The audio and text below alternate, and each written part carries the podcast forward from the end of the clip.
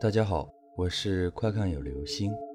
今天的故事叫做《宿舍鬼谈》。我的室友姓王，名明强。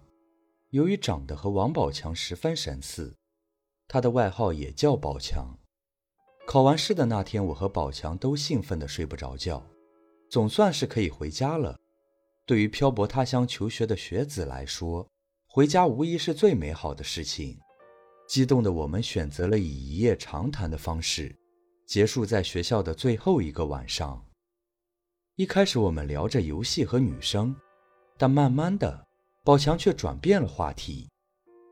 我们不知不觉聊到了灵异。宝强说，他曾经经历过一件很古怪的事。那是他初三的时候到同学家玩。想回去的时候已经晚上十点了，索性便住在同学家。他同学家很偏僻，而且很阴暗。明明是夏季，房子里却透着阴冷。不过他同学说，这倒省了空调费。宝强半夜的时候被尿憋醒了，不知为何，他就是不敢去上厕所。但最后他实在憋得不行，只有下床。他小心翼翼地打开了走廊的灯，昏黄的灯光只能隐隐约约照亮去厕所的路，而中间的厨房里依旧是一片黑暗。宝强咽了咽口水，试探性地走了两步。当他经过厨房的时候，他还是好奇地往里面望了一眼。他说他一辈子都忘不了那个场景。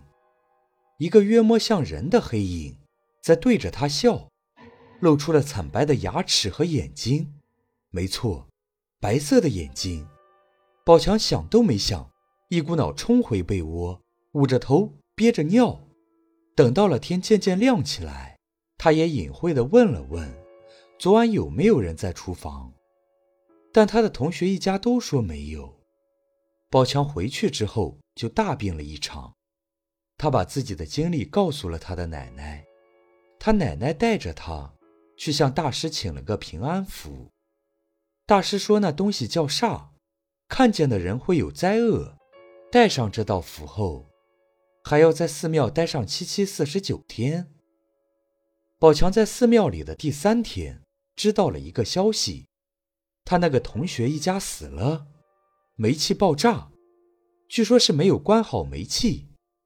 但宝强不信，他同学和他同学的父母都是很细心的人。